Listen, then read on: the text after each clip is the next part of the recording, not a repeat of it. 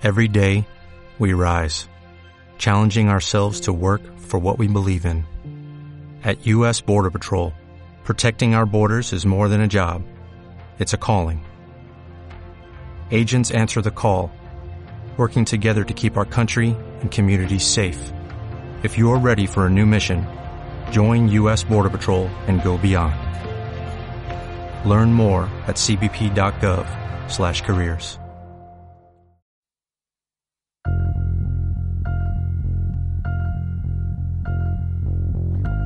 Bienvenidos amigos y amigas de Futurosofía. Yo soy Miguel on the road y quería empezar agradeciéndoos por la buena acogida del episodio anterior sobre V de Vendetta.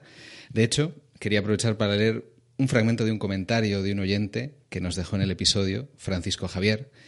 Eh, ponía, V jamás se considera a sí mismo bueno, tiene claro su papel de destructor, de generador del caos. Lo que me pregunto es hasta qué punto hubiera seguido adelante de no tener una heredera que pudiera evitar que ese caos no se convirtiera en un sistema aún peor. Eh, me, ha, llamado la atención este comentario porque es verdad que a veces el anhelo de una ruptura con el sistema que, no funciona puede generar al final un sistema peor. Hoy traemos una serie que funcionaría muy bien precisamente como precuela de V de Vendetta. Es Years and Years de HBO con la BBC es verdad que vivimos tiempos distópicos y quién mejor que una lectora empedernida de historias de distopía para, acompañarnos hoy en este episodio. Muy bienvenida, Sara, del podcast Habitación 101. ¿Qué tal? Muy bien, muchas gracias. ¿Qué tal tú? Muy bien, es un placer tenerte aquí. Hemos tenido una negociación difícil para, poderte traer a, a, este episodio de Futurosofía, pero me apetecía mucho ver tu, tu opinión sobre esta serie eh, como amante del género, de las distopías. Eh, la primera pregunta que te voy a hacer es cuáles son los puntos que tienen en común Years and Years que tú ves con otras obras y cuáles las diferencias. Bueno, te cuento. Voy a empezar por las diferencias, porque me parece que Years and Years tiene una, una diferencia bastante importante respecto a las distopías clásicas, o lo que entendemos por distopía clásica, y es que nos cuenta el proceso que lleva a la sociedad a convertirse en una distopía. Normalmente las novelas, como en 1984, Un Mundo Feliz, Fahrenheit 451, Cayo Caína, nosotros, bueno, por decirte así algunas, nos encontramos con que la distopía ya está construida. Estamos ya metidos de, dentro, de lleno en ella, ya todo está asentado. ¿no? Pero aquí no. Aquí vamos a ver cómo se va fraguando, cómo se va construyendo a base de pequeñas acciones o bueno, quizás sea más preciso decir a base de la carencia de esas acciones, pero bueno, de momento no voy a hacer mucho spoiler. Y esto va un poco más en la línea, quizás la, distopía así más similar que se me ha ocurrido ha sido el cuento de la criada, que es otra distopía en la que aparecemos de lleno en, en, la distopía como tal, pero sí que indirectamente se va narrando un poco el surgimiento de esta sociedad distópica. Y vamos viendo que las distopías al final llegan por falta de acción, son pequeñas pérdidas que vamos asumiendo a diario hasta que, bueno, hasta que ya es demasiado tarde. Al final, la clave de cualquier distopía, el motivo por el que nos resultan tan impactantes, es porque en realidad no inventan nada. O sea, una distopía eh, habla de cosas que ya han sucedido o que están sucediendo en estos momentos. Las sociedades distópicas tienen su base en sucesos reales, en realidades que, los autores han vivido, que les han preocupado lo suficiente como para sentir la necesidad de, advertirnos sobre ellas. Y esa es la similitud que yo veo entre Years and Years y otras distopías, que no inventan nada. Sí, el, cuento de la criada, precisamente también una serie que está ahora mismo, que podéis ver y podéis eh, hacer comparaciones. Eh, como ya he comentado, tú tienes un podcast de ciencia ficción eh, de, que es Habitación 101 y que sí que se centra bastante en, en literatura de distopía. Y además, recientemente también has hecho otro podcast que es Otoño en Persia, y esto nos da un poco pie a hablar de, movimientos que hay en el presente, en el que has contado tu viaje por Irán, que es eh, un país que, evidentemente pues, eh, nos choca eh, su, su manera de, de vivir, sobre todo por el régimen político, y no sé si querías aprovechar para comentar un poco ahora mismo que está bastante, eh, bastante de actualidad por las protestas que, está habiendo. Bueno, al final es un, es un país eh, muy interesante desde el punto de vista político, porque al final, bueno, es una una república islámica que mm, es un régimen, pues se podría decir dictatorial, Entonces, bueno, yo lo que comentaba un poco en el podcast era ese doble juego que hay entre la sociedad eh, distópica, lo voy a entrecomillar, eh, que hay de puertas para afuera y luego la, realidad que se vive en, en, el interior de las viviendas, en, en lo que viene siendo la gente de la calle. O sea, que no es tanto como quiere hacer ver el gobierno. Entonces, ahora mismo lo que está pasando es que hay ha habido protestas porque han, han, subido el precio de la gasolina. Ellos están muy con el agua al cuello porque, como sabes, Estados Unidos les tiene con sanciones, que estas sanciones pues afectan al final al pueblo llano, a la gente de a pie. Entonces, una subida de, de la gasolina de 10.000 reales por litro a 30.000, pues para ellos ha supuesto un, pues supone pues a lo mejor dejar de comer. O sea, es bastante, bastante grave. Entonces han salido a las calles a protestar y lo que ha hecho el gobierno ha sido cortar completamente Internet y secuestrarlos eh, virtualmente. Los ha dejado incomunicados para que no puedan hablar con el exterior, para que la información no llegue al, al extranjero. Entonces, pues, bueno, es una situación bastante, bastante grave. Yo cuando estuve allí sí que noté que la gente la gente estaba. Mm, tiene mucho miedo. Es un país en el que se tiene mucho miedo al, gobierno, a, la represión que hay, pero a la vez eh, viven en un estado de cierta. Mm, estaban al menos en, en un estado de cierto acomodamiento, por llamarlo de alguna manera, y todo esto lo entrecomillo, ¿vale? Porque es mucho más complicado de lo que yo voy a poder contar pero sí que mm, una cosa muy curiosa, por ejemplo, es eh, que me contaban, eh, tú cuando llegas allí está muchas páginas, muchas aplicaciones están prohibidas y una de las aplicaciones que no está prohibida es Instagram, que es algo que resulta bastante curioso. Hmm. Porque, bueno, lo piensas y dices, joder, no tienen prohibido Instagram, ¿por qué? Y una de las cosas que nos comentaban eh, era que no lo tenían prohibido porque era una herramienta perfecta para idiotizar a los más jóvenes, para que estuvieran entretenidos y no estuvieran pensando en todos los problemas que, podían tener. Bueno. Claro, y que además en Instagram ya sabemos que no se muestra la realidad, sino una realidad embellecida, de manera que eso al régimen le, viene muy bien. Comentabas también en tu, en tu podcast que de alguna manera las sanciones se utilizan un poco como excusa ¿no? por parte del gobierno para, para sangrar un poco al pueblo llano y, bueno, ha sido la gasolina la gota que ha colmado el vaso, pero bueno, ha sido, digamos, poco a poco, ¿no? Que este, supongo que se va acumulando el malestar. Sí, además llevan ya, llevan ya tiempo, pues es que al final es poco a poco, pues todo, los, los coches, la gasolina, todo, ellos van subiendo los precios, el gobierno con la excusa de, de las sanciones se van enriqueciendo y al final a quien van empobreciendo es a la, a la población que son los que ven como cada día su, su dinero vale menos, pierden valor adquisitivo y van cada vez siendo más pobres, se van empobreciendo. O sea, ahora mismo el real, para que te hagas una idea, 120, si no recuerdo mal, 124.000 reales es un euro. O sea, es que el valor de la moneda es ridículo, tiene una inflación terrible. Entonces, todo eso eh, en el día a día, a la hora de, de hacer la compra, es cierto que los precios son bajos, pero no tan bajos como para lo que ellos pueden, pueden ganar. Entonces, al final, esta subida de, la gasolina, pues la gota que ha colmado el vaso, pero de muchas otras cosas. También viene el tema de la represión contra las mujeres, el hijab. Eh, hace unos meses, no sé si llega dos meses, una chica se, se quemó viva en un estadio de fútbol para reclamar su derecho a entrar.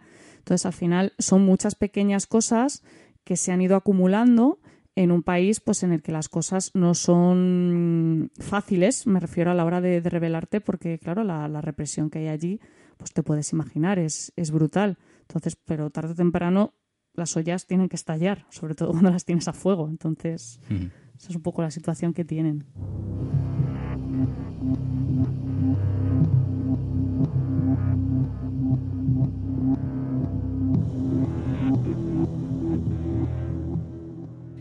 Vamos con Years and Years. Vamos a avisar que, vamos a hacer spoilers, vamos a destripar la serie, eh, por lo que rogamos que si no habéis visto la serie, pues le deis al botón de pausa y volváis cuando os habéis puesto al día. Son muy pocos episodios, es una miniserie. Dicho esto, también quiero aclarar que no vamos a centrarnos tanto en lo que son las relaciones de familia, quizá, eh, los protagonistas, los Lions, y que, bueno, esto va a dejar que algunas de las sorpresas o giros quizá más de parte emotiva la vamos a dejar en suspenso. y nos vamos a centrar en la parte política, en concreto en la ascensión política de Vivian Rock, el personaje interpretado por Emma Thompson, que es algo que se deja intuir ya desde el primer episodio y, que, yo creo que nos permitirá trazar estos paralelismos con el, ascenso de, otros, de otros movimientos, en este caso de los movimientos totalitarios en principios del siglo XX. Veremos un poco esta diferencia que se puede establecer entre una dictadura al uso y lo que fueron las dictaduras totalitarias. Para ello, como libro de referencia voy a seguir la obra de Hannah Arendt, Los orígenes del totalitarismo. Y bueno, he elegido esta obra por tres razones. Primero, porque es un, es un libro bastante extenso, está muy bien documentado. Segundo, por el enfoque de Arendt, eh, con el cual ya he expresado anteriormente mi afinidad en este programa. Y, y porque está escrito por alguien que lo vivió en primera persona. Eh, Hannah Arendt, por su condición de judía y por haber investigado el antisemitismo en Alemania, pues tuvo que huir primero a Francia y luego a Estados Unidos. Y me parece un punto de vista muy interesante el de alguien que ha sido perseguida por estos movimientos, cómo tratar de comprender de dónde salen. Para Arendt, comprender no es justificar. Eh, tratar de explicar un hecho no significa justificar que haya pasado. Además, ella piensa que, los hechos no son eh, deducibles como teoremas matemáticos eh, a partir de los antecedentes históricos, sino que es realmente la acción humana la que, es determinante en estos casos. Es un poco lo que comentabas, ¿verdad, Sara, de la acción y la inacción, ¿no? De cómo... Eso es. Lo que hacemos en el día a día también puede influir en las grandes corrientes de la historia. Y lo que dejamos de hacer, sobre todo. Eh, bueno, entonces vamos a ver un poco estos antecedentes y condiciones que permiten la llegada al poder de los regímenes totalitarios. Eh, un poco también de, la serie, de cómo va trascendiendo esta, esta ascensión política de Vivian Rook.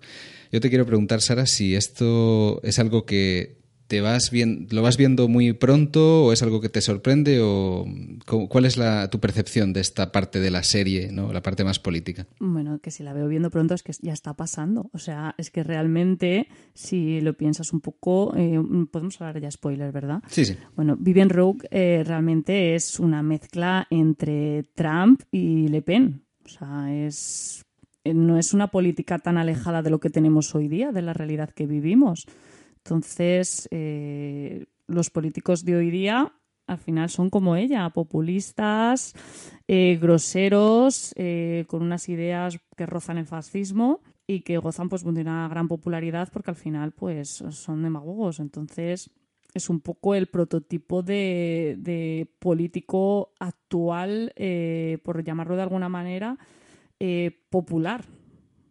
Sí, es muy cercano a, un personaje, a un personaje real, ¿no? Que podríamos encontrarnos en, televisión. Empieza en las tertulias de, por la tarde y luego va, va creciendo en popularidad, va ganando poder y vamos a ver un poco cómo es este, cómo es este ascenso. Eh, quería comentar un poco cómo surge esta serie, Years and Years. Eh, Years and Years es una serie eh, que, que, es creada por Russell T. Davis, que que bueno, es un, es un showrunner, un creador de series que, que, os puede sonar, por ejemplo, porque es el creador de Queer as Folk, eh, de la BBC, también ambientada en Manchester, y eh, fue showrunner también de Doctor Who, cuando volvió la serie, digamos, la serie moderna, la parte de, bueno, el noveno y el décimo Doctor, eh, Eccleston y Tennant, y se encargó pues, de hacer también dos spin-offs de, Doctor Who, que fueron Torchwood y Las aventuras de, Sarah Jane. Eh, bueno, es un autor que, evidentemente está muy ligado al Reino Unido y aquí bueno, tenemos un, punto de vista eh, muy, muy personal también ¿no? en, cuanto a la parte eh, LGTB, ¿no? porque él también, aparte de Queer as Folk, hizo el díptico Cucumber y Banana, que se pueden considerar un poco las sucesoras espirituales de, de Queer as Folk, en el que eh, presenta dos puntos de vista eh, de varias generaciones, ¿no? de los, la mediana edad y los más jóvenes. Como curiosidad, quería comentar que Lucasfilm eh, contactó con él para escribir una serie de acción de Star Wars, algo que, él rechazó. Hubiera sido curioso, ¿no? Los que seáis fans de, del Doctor Who de, de, Russell T. Davis, pues, pues bueno, os podéis imaginar por dónde, por dónde iría. ¿Cómo conociste esta serie? ¿Cómo te llamó la, supongo que por la temática, ¿no? Te, fue lo que te, llamó la atención. Pues si no recuerdo mal me la recomendaron por Twitter, porque cada vez que aparece algo que se parece a una distopía me llegan un montón de, de mensajes. Entonces, pues no, me estoy bastante al tanto, sin quererlo y sin esforzarme, pero me llegan muchos mensajes y ya te digo, lo vi y dije, uy, esta la tengo que ver. Eh, Years and Years comienza con un nacimiento, con el nacimiento del segundo hijo de Rosie, una de las hermanas Lyons, y eh, el discurso de su tío Danny preguntándose qué tipo de futuro le espera. Y este va a ser el funcionamiento de la serie. En cada capítulo vamos avanzando un año con esta familia, vamos sumando un año en el futuro. Y nos enseña, bueno, pues realmente todo pasa como muy rápido. Eh, no sé qué te, qué te parece. De, repente eh, se aceleran todas las, todas las cosas que se empiezan a ver a nivel, por ejemplo, de transhumanismo, pues hay la eh, hay una de las hijas que una de las de la esto es un poco el árbol genealógico a mí me complica, pero es eh, hay una de las de las chicas jóvenes que, que quiere eh, hacerse implantes y quiere volverse transhumana. Sí. Y bueno, ahí, ahí nos presentan cosas que, que poderse poner un ojo, una cámara en el ojo y conectarse a Internet mm, solo con la mente. Estas cosas eh, para nos plantean un, un, plazo muy corto, quizá eh, se, pasan un poco, pero es interesante ver eh, esas cosas que, que, quizá mm, ahora mismo no vemos, pero dentro de unos pocos años quizá ya empezamos a ver como eh, realidad virtual, realidad aumentada. No sé qué te parece esta parte más, más tecnológica. Eh, la tecnología avanza a un ritmo brutal. O sea, no me parece tan descabellado. O sea, realmente cuando empiezan a hablar del ojo y, de, y demás, ya han pasado como, no sé, si no recuerdo mal, habían pasado como 5 o 6 años no lo veo tan, tan loco, ¿eh? Realmente hay avance, o sea, la, la tecnología avanza hoy día eh, de una manera espectacular. No, no me parece descabellado lo que plantean, ¿eh? Me parece más descabellado que la gente pueda llegar a tener esa necesidad de, de transhumanizarse, o sea, que nuestra cabeza eh, pegue ese cambio, que que la tecnología consiga alcanzar esa, esos niveles. Sí, ella lo presenta como una, una necesidad eh, psicológica casi, ¿no? De, bueno, si hay gente que, que cambia su sexo, ¿por qué no puedo cambiarme yo a información, sí, ¿no? De hecho, al principio los padres se piensan que lo que le pasa es que es transexual. O sea, que es, es, es curioso.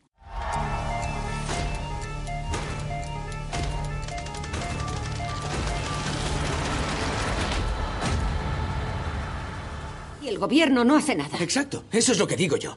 Pregunta al Ministerio del Interior por España. No hacen nada, ya han pasado ocho semanas. Mm, no empiezas otra vez. ¿Sabéis? Ya no lo llaman Parlamento sin mayoría, lo llaman Parlamento del Agua, porque se te escapa entre los dedos. Es culpa nuestra por votarlos. No, eso es de gran ayuda. Ya, pero es cierto, ¿sabes? Y eso demuestra que la democracia fue una buena idea durante un tiempo y ahora se ha agotado.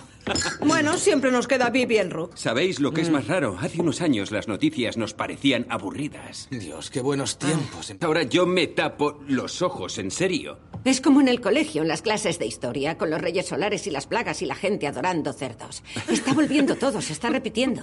Fuimos afortunados los nacidos en los 80. Hemos tenido 30 años, los primeros 30 años de nuestra vida. Hubo un par de guerras. Vale, pero todos nosotros vivimos una época feliz. Básicamente fue una época muy feliz, pero resulta que solo se trataba de una pausa. Vaya, se ve que alguien no quiere que me relaje. El deber me llama. Bueno, vamos al tema, eh, te tema central de este episodio, que es el ascenso de, del totalitarismo. Eh, Arendt intenta demostrar en su libro que el totalitarismo mm, es algo nuevo, que no es simplemente una dictadura, sino que eh, hay una diferencia y una novedad en estos movimientos como como son pues el, el, ascenso del nazismo o en la Unión Soviética. Nosotros co conocemos estas, esta, estos movimientos por personas que, que, han tenido contacto, por ejemplo, en el caso de, de George Orwell, ¿no? que, que, pudo viajar a la, a la Rusia estalinista. Uh -huh. Y todo eso lo, lo, lo mostró ¿no? en, en 1964 y eh, Arendt como tuvo que huir de, del régimen nacional socialista, pues también nos da su, su punto de vista. Para parar en la diferencia es que en las dictaduras totalitarias el terror no es, no es empleado solo para acabar con los adversarios, sino para dominar a todas las personas arbitrariamente, incluido a los propios seguidores del movimiento.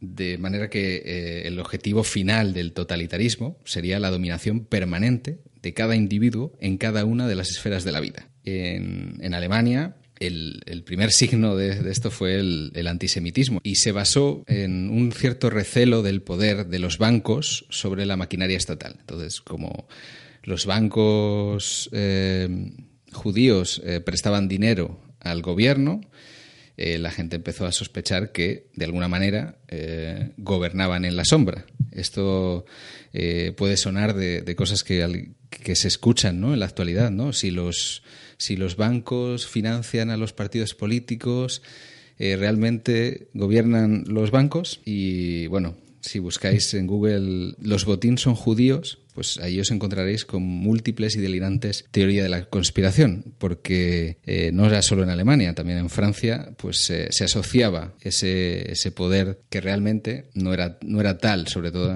después de la, de la, de la Primera Guerra Mundial. Eh, otra de, las, de los antecedentes que señala Aren fue eh, el imperialismo, ¿no? el imperialismo, el colonialismo basado en el supremacismo de la raza blanca.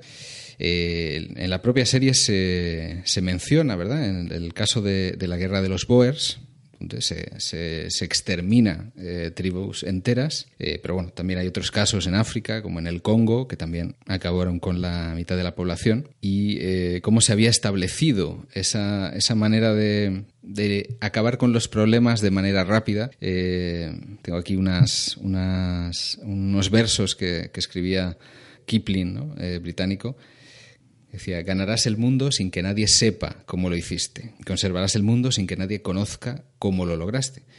Llevarás el mundo a tus espaldas sin que nadie vea cómo lo hiciste. Este sería un poco el ideal colonial de dominar todo, pero sin que nadie sepa cómo lo has hecho. Estamos hablando, para poner un poco el, margen temporal, de eh, de que la Primera Guerra Mundial ha sido un, shock, ha, roto el espíritu europeo y los estados-nación europeos se, empiezan a desintegrar. Los años 20 y los años 30 son años de guerras civiles y eh, los países tienen que gestionar todo un flujo de refugiados y apátridas eh, que vienen de otros países, no solo por eh, la Primera Guerra Mundial, sino porque hay guerra civil en sus países. Y aquí es donde se ve la, imposibilidad de, gestionarlo, porque los estados, mm, cuando se enfrentan al flujo de refugiados, lo primero que piensan es cómo nos libramos de ellos, cómo nos desembarazamos, porque no, no, no piensan en nacionalizarles y, y el deportarles también es un problema porque eh, no consiguen acordar con otros países y esto lo estamos viviendo ahora también. Tenemos una, Europa en una crisis de refugiados que se, se muestra en, en, la serie, en Years and Years. Una de, la parte, de las partes eh, a las que dedica más tiempo es a mostrarnos un poco la historia de Dani, ¿verdad? Que Dani es... Eh, bueno, trabaja en el ayuntamiento y está como gestionando uno de los campos de refugiados, ¿verdad? Sí, es como que construye viviendas, si no recuerdo mal, para los refugiados. Sí, esa historia es muy triste. sí, ahí tienen una, una, bueno, un pequeño campo y se ve cómo hay, hay personas que están en contra, ¿no? Son ucranianos, ¿no? Que los ha invadido Rusia y se, se, están refugiando por, por distintos países de, de Europa. Ay, me pongo triste de recordarlo. Sí, sobre todo, mm, bueno, ya sin, sin, adelantar un poco toda la historia, pero mm, realmente se, se, ve claramente que hay, hay parte de la población que directamente se lava las manos y dice yo de esto no quiero saber nada, esto mm. lo gestiona este, este departamento, yo soy de otro departamento, no quiero saber nada. Y, y como Dani, Dani es una persona quizá más, más implicada ¿no? a nivel ético y, está luchando para que allí haya, unas buenas condiciones, etcétera. Entrevista a los, a los refugiados para ver cómo les va y hace un poco de seguimiento. ¿no? Hay como esos dos, dos puntos de vista ¿no? de las personas que, que quieren simplemente mm, negar que eso existe y que, bueno, eso nos llevará luego al, tema de, los campos más adelante, y otras personas que sí que se, se implican. En, el siglo XX, pues en la mayoría de los gobiernos de los estados-nación incapaces de proteger a los refugiados, lo que hicieron fue transferir el problema a los, a los policías. Entonces, eh, crearon de facto un, control policial de las personas que no tenían los papeles en regla. Y una pérdida de derechos, porque estamos hablando de una época en la que ya se han, se han promulgado los, eh, la Declaración de Derechos del Hombre y, sin embargo, hay personas dentro de estos estados que no son consideradas eh, ciudadanos, que no tienen derechos y cuando las personas dejan de ser iguales ante la ley, que es un poco el principio que, sustenta estos naciones-estado, eh, pues eh, sin esta igualdad legal, la nación se disuelve en una masa anárquica de individuos y eh, aquí es un poco lo que vemos de que incluso los, los, movimientos totalitarios llegan a privar de derechos a sus propios ciudadanos. Eh, incluso la nacionalidad. Estoy hablando, eh, por ejemplo, en, el 38, eh, el Ministerio Interior de, del Reich presentó un proyecto de ley que establecía la pérdida de nacionalidad no solo a los judíos, sino a todos los hijos de judíos, judíos de sangre mixta o hijos de extranjeros, aunque uno de los padres poseyera por nacimiento la nacionalidad, alemana. Es decir, que, aquí normalmente se, bueno, eh, se da por hecho que donde nacen, pues tienen unos derechos inalienables. Sin embargo, aquí era al revés. Eran considerados apátridas hasta que se pudiera demostrar, pues, su, pertenencia a la raza germánica. En, el, en la serie Years and Years, todo este conflicto, todo este problema con la gestión de refugiados eh, nos va a conducir a una a una solución que toma eh, Vivian Rock cuando... Bueno, me estoy adelantando, voy a, voy a... Mejor comentamos un poco cómo llega al, poder Vivian Rock. Sí, que ha sido muy rápido. Vivian Rock es una... Es una empresaria. Sí, una empresaria que se, se empieza a hacerse conocida por sus, eh, sus planteamientos en las tertulias y en determinado momento pues se presenta eh, como representante de, Manchester. Allí en el Reino Unido pues funciona así, cada, cada zona tiene su representante y entonces pues eligen a, una persona. De, hecho, ya se hace famosa porque, si no recuerdo mal, dice algo así como que el conflicto palestino-israelí le importa una mierda, que a ella solo le preocupa que le recoja la basura, algo de eso. Entonces ya ahí empieza a hacerse famosa. Sí, eh, al final, eh, una de las cosas que, que quería comentar es cómo los movimientos totalitarios eh, pueden acumular esta cantidad de seguidores. Eh, veremos enseguida cuando Vivian Rock se presenta a las elecciones cómo empieza a tener muchos seguidores. Lo que pasó en, los años 30 lo voy a, ir comentando como paralelo a, lo que podría pasar ahora, así que en algunos momentos quizá hablo en pasado y a veces en presente. Esto me lo, tendréis que disculpar. Eh, lo primero que pasó es que se rompió el sistema de clases. Esto debido a, los problemas económicos, el aumento de la inflación, del empobrecimiento, del paro, sobre todo a, raíz del crack del 29 que en la serie también vemos hay un crack bancario, pues eh, esto provoca también, de cierta manera, una ruptura también del sistema de partidos, porque los partidos tradicionales representaban los intereses de determinadas clases. Al convertirse las clases eh, diferentes en simplemente pues una masa eh, indistinguible, estas personas pues ya no tenían una, una referencia. ¿Cómo consigue convencer, cómo nos, cómo nos consiguen convencer personajes como, como Vivian Rock? Pues hay, hay una parte que es eh, psicológica. Si alguien eh, pues nos presenta cosas, aunque sean rocambolescas, aunque sean eh, políticamente incorrectas, con, con, un tono de convicción tremendo, también puede mover masas y, y sobre todo la clave está en que en que esa ideología pues se gane la adhesión de, muchos, de esta masa. Cuando hablo de masa, mm, quiero hablar de. me refiero a, un conjunto de personas que no pueden ser eh, separadas no pueden ser eh, adscritas por separado a un grupo concreto, eh, que son políticamente indiferentes, que no militan en un partido, que rara vez acuden a votar. No una persona que sea atrasada, que, no piense, sino que, está aislada del resto. El espejismo de, las democracias eh, occidentales era pensar que la mayoría de la gente tomaba partido, que decían, pues eh, yo soy de este partido o del otro mientras que en realidad la mayoría de la gente eran indiferentes, eran lo que se llama los indecisos. Y es hacia estas masas a las que, a las que se dirige eh, los movimientos totalitarios. Y es un poco a estas masas a las que se dirige Vivian Rock, porque no tiene un programa concreto, no es de izquierdas ni de derechas, es un personaje...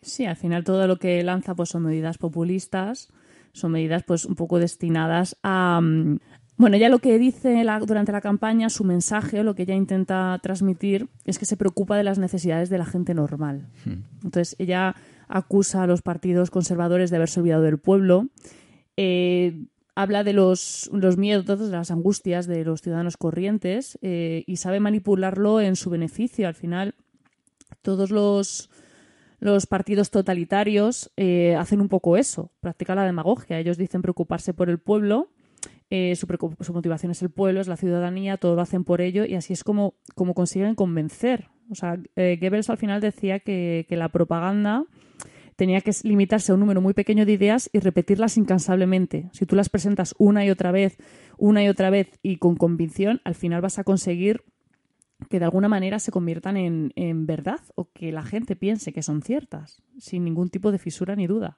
Ese es un poco el, mm, el poder que tienen los totalitarismos, que son capaces de convencer a la gente de algo que no tiene por qué ser verdad, pero sí que consiguen mm. que la gente crea que es verdad.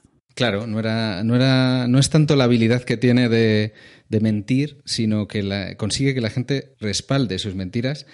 Y esto me recuerda a una de las cosas que dice Aren en, su libro sobre, sobre, cómo se organiza la jerarquía de estos movimientos, y es como si fuera una especie de círculos concéntricos eh, donde en el, en el centro de todo están los seguidores más fanáticos, pero alrededor hay otro círculo de personas que por su vida tienen una relación más directa con la realidad, que van a trabajar, que, tienen familia y que no presentan eh, los, los, argumentos de, estos fanáticos tan directamente, sino que presentan una visión suavizada. De manera que, por una parte, los que están en el centro eh, solo tienen relación con los que están eh, un poco menos fanatizados que ellos y al revés, la gente normal no llega a ver la verdadera cara de, estos movimientos hasta que es demasiado tarde.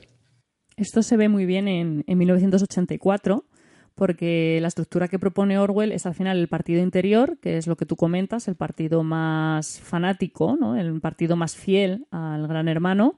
Luego está el partido exterior, que es al que pertenece Winston, que es, eh, un eh, son los miembros activos del partido, trabajan en los ministerios, eh, fingen o, o, al menos interpretan el papel de estar convencidos, aunque tengan pensamientos raros, ¿no? como que dos y dos son cuatro.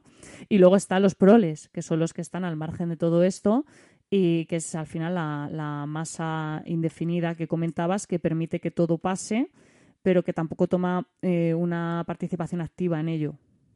Yo creo que la escena clave ¿no? de, este, de este ascenso es cuando se presenta Vivian Rock a las elecciones de Manchester y hace este discurso final con el, blip, ¿no? que llama, eh, en el que bueno, eh, utiliza un dispositivo que anula la cobertura de todos los móviles en la sala eh, y aprovecha eh, para eh, proyectar unas imágenes pornográficas mientras empieza a explicar, bueno, esto, estas imágenes son las que puede encontrar cualquier niño si se conecta a Internet, y bueno, el, discurso del miedo, y es que hay que tener en cuenta que las imágenes pornográficas, igual que imágenes de violencia o disturbios, desencadenan en nosotros una reacción instintiva, es lo que se llama el secuestro amigdalino, que es un secuestro de la racionalidad por parte de la amígdala, de nuestro cerebro reptil, y es esta la que pasa a, tomar el control y no les permite eh, pensar ni contraargumentar, Si, si volvéis a ver la escena veréis que al principio de usarlo hay algunas quejas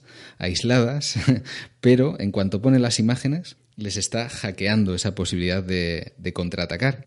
Durante la campaña del Brexit había, había eh, entidades que estaban a favor de, permanecer en la Unión Europea que se quejaban de que siempre tenían que estar reaccionando a, las mentiras de, los que estaban a favor del Brexit, intentando desacreditarlas, intentando em, pues demostrar que eran mentira, ¿no? Y cómo era muy frustrante al intentar desmentir estas, eh, estas mentiras, lo que hacían era darle más tiempo en pantalla, darle más tiempo en la prensa.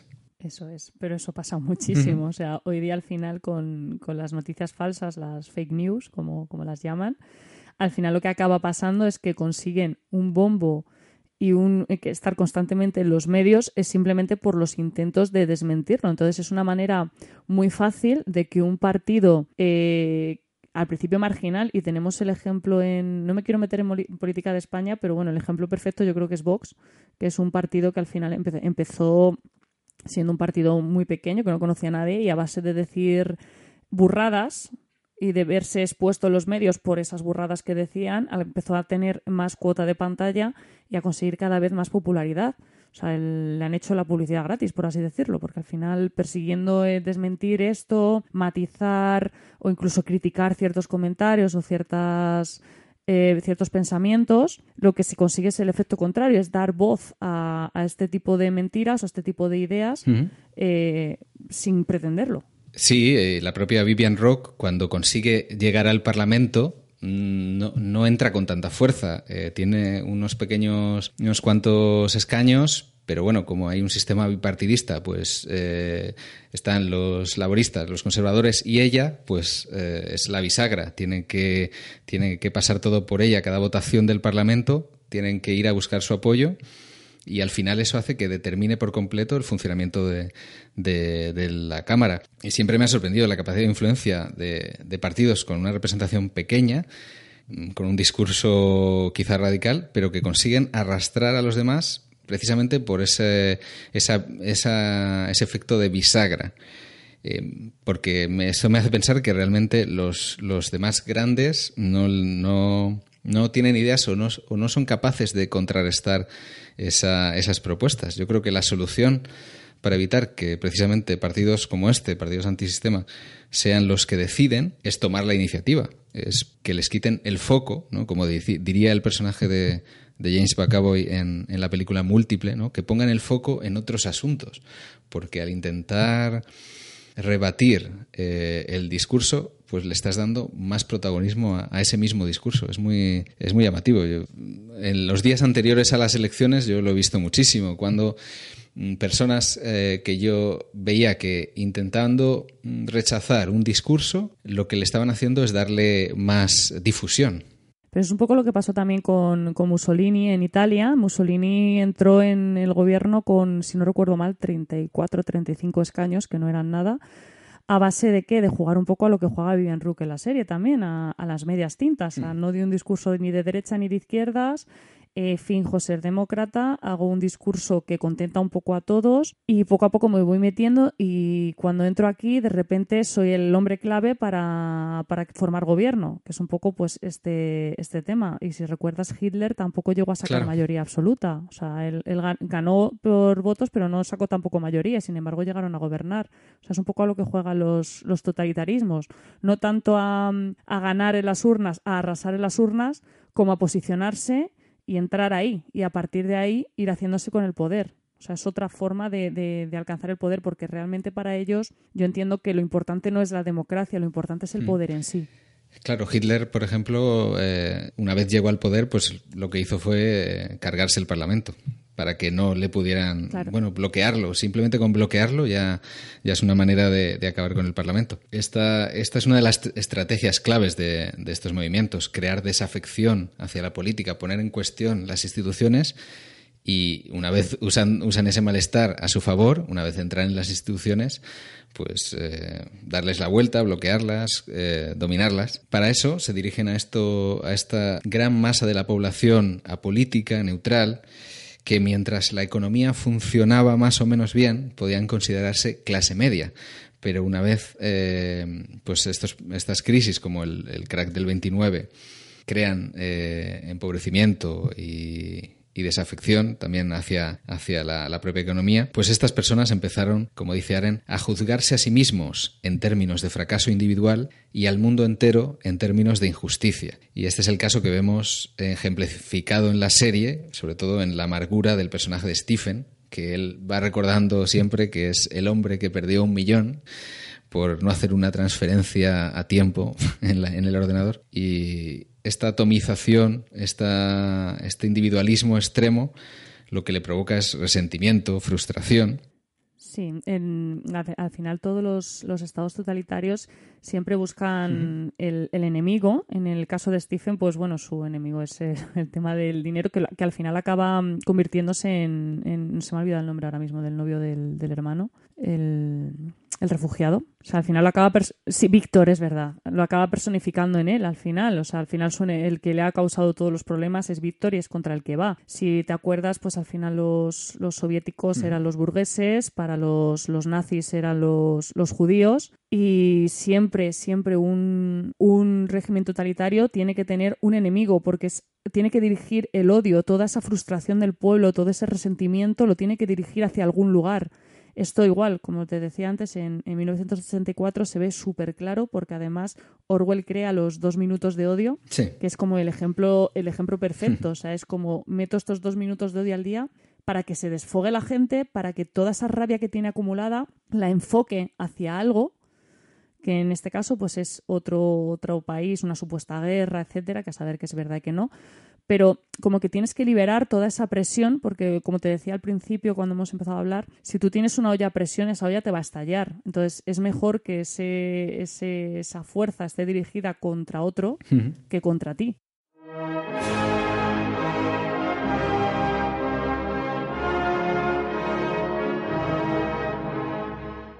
En la Unión Soviética, eh, ciertas medidas que habían hecho florecer una cierta clase media eh, tras la revolución, por ejemplo, pues eh, la expropiación de tierras a los latifundistas para entregárselas a campesinos o que los, los obreros de las fábricas se organizaran entre ellos en sindicatos.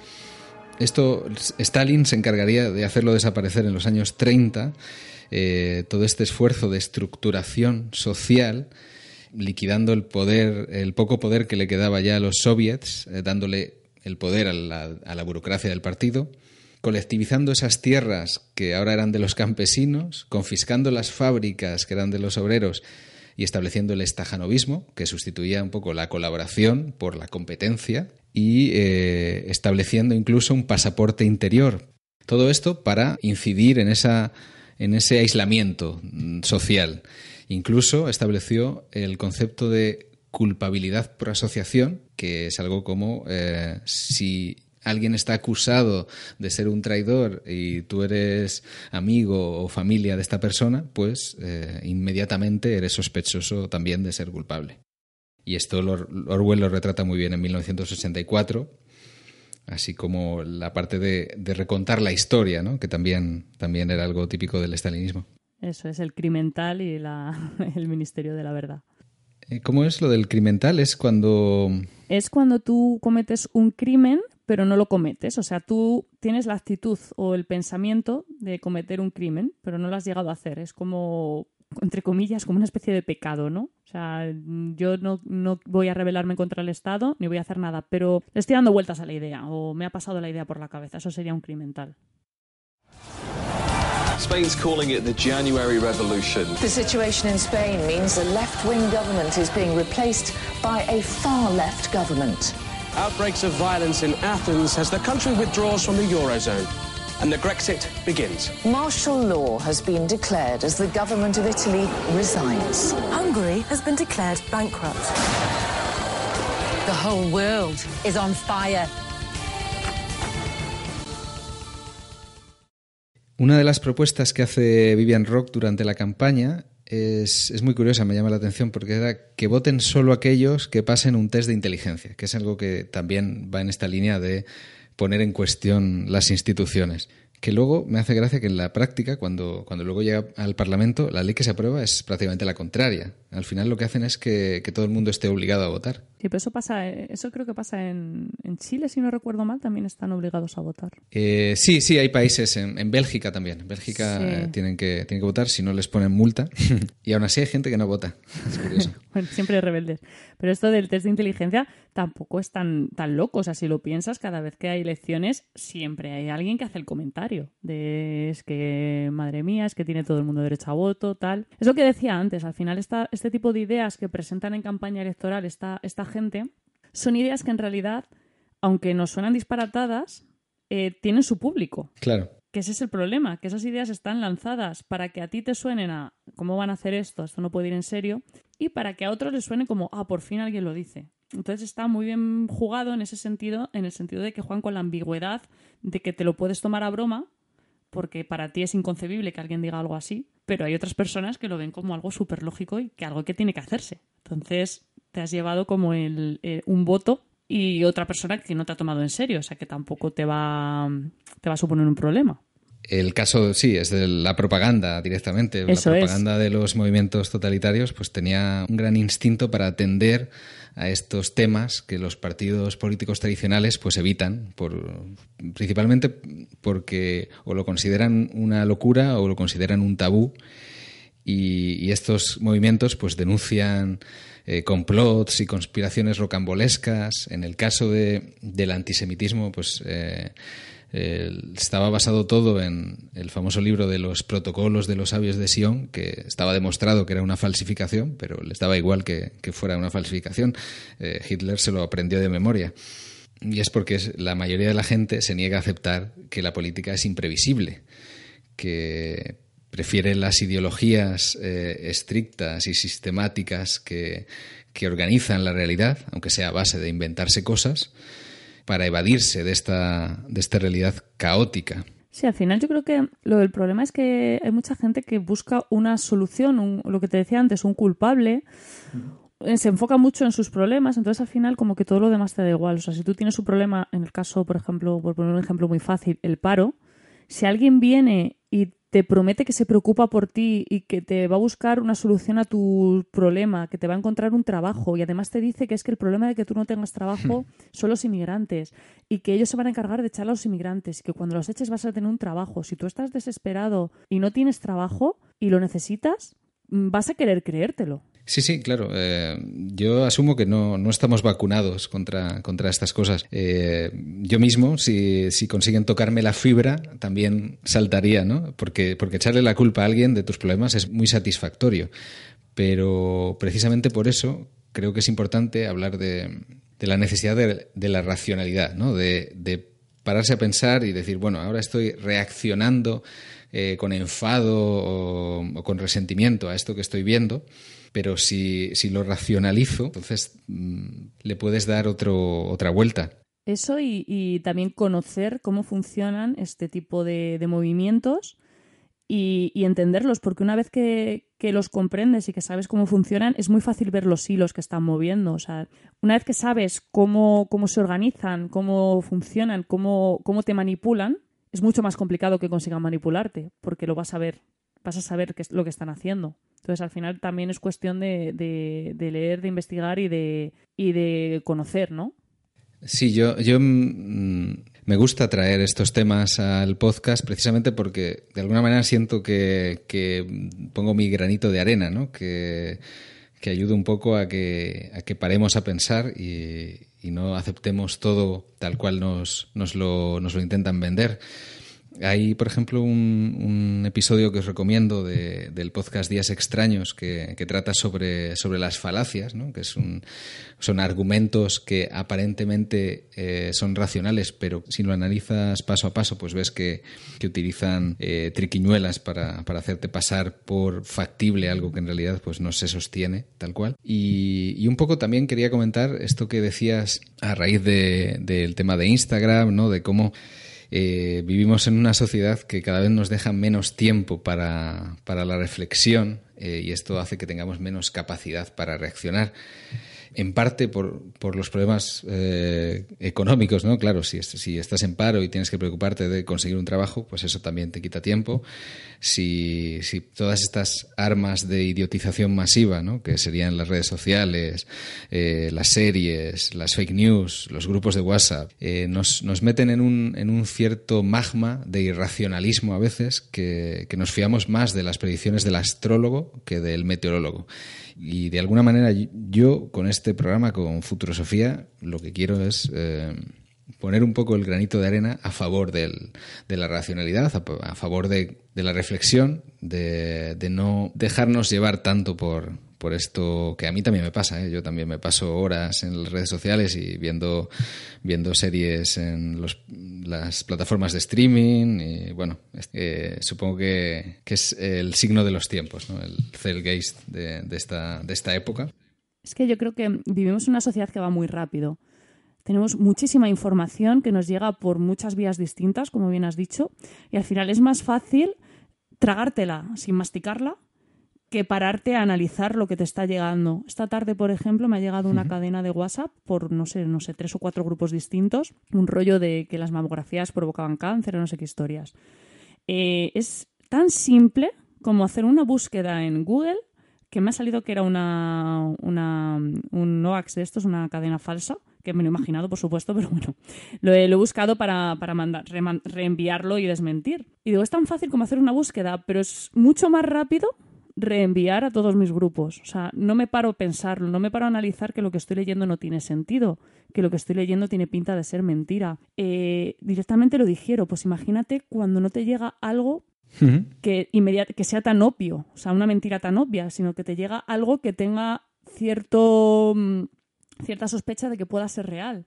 Entonces, te lo tragas de lleno, porque no es curioso que en, viviendo en una sociedad como la que vivimos, que tenemos acceso a tantísima información y es tan fácil encontrar la verdad, no nos molestamos en buscarla, porque ya consumimos esto, esta información envasada al vacío, que ya nos viene prefabricada y precocinada, y no nos molestamos en, en diseccionar los ingredientes, ver qué lleva esto, o sea, es todo como muy rápido, queremos vivir muy rápido y nos han saturado de, información. Entonces ha llegado un punto en que es lo que tú dices, es muy difícil eh, reflexionar porque la gente no se para a hacerlo.